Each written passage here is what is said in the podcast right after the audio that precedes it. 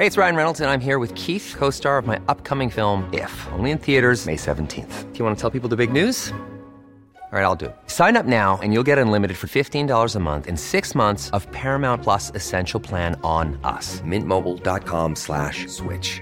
Upfront payment of $45 equivalent to $15 per month. Unlimited over 40 gigabytes per month. Face lower speeds. Videos at 480p. Active Mint customers by 531.24 get six months of Paramount Plus Essential Plan. Auto renews after six months. Offer ends May 31st, 2024. Separate Paramount Plus registration required. Terms and conditions apply if rated PG. Heraldo Podcast. Un lugar para tus oídos. Noticias del Heraldo de México.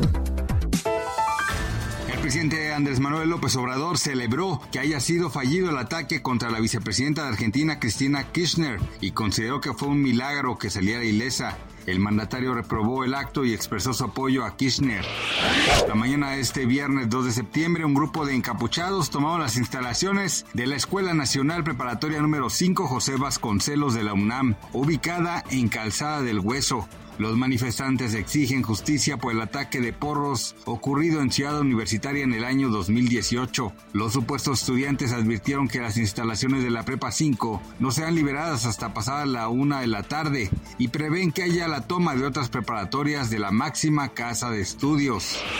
Gabriela Siller, directora de análisis económico de Banco Base, comentó que en 2019, antes de la llegada del COVID-19, el Producto Interno Bruto de México mostró un declive desacoplado del ciclo económico de Estados Unidos, situación que a decir de la especialista provocó un rezago del 6% por cada habitante. Una carta de un niño dirigida a Dios llevó al arresto de su violador, quien fue condenado a 35 años de cárcel. El agresor abusó de dos niños a quienes estuvo frecuentando por años en el condado de McKinney, en Texas y el abuso se descubrió cuando el padre de uno de los menores ayudó a los pequeños a escribir una carta a este ser divino. Así lo confirmó un detective del departamento de la policía de McKinney. Gracias por escucharnos, les informó José Alberto García. Noticias del Heraldo de México.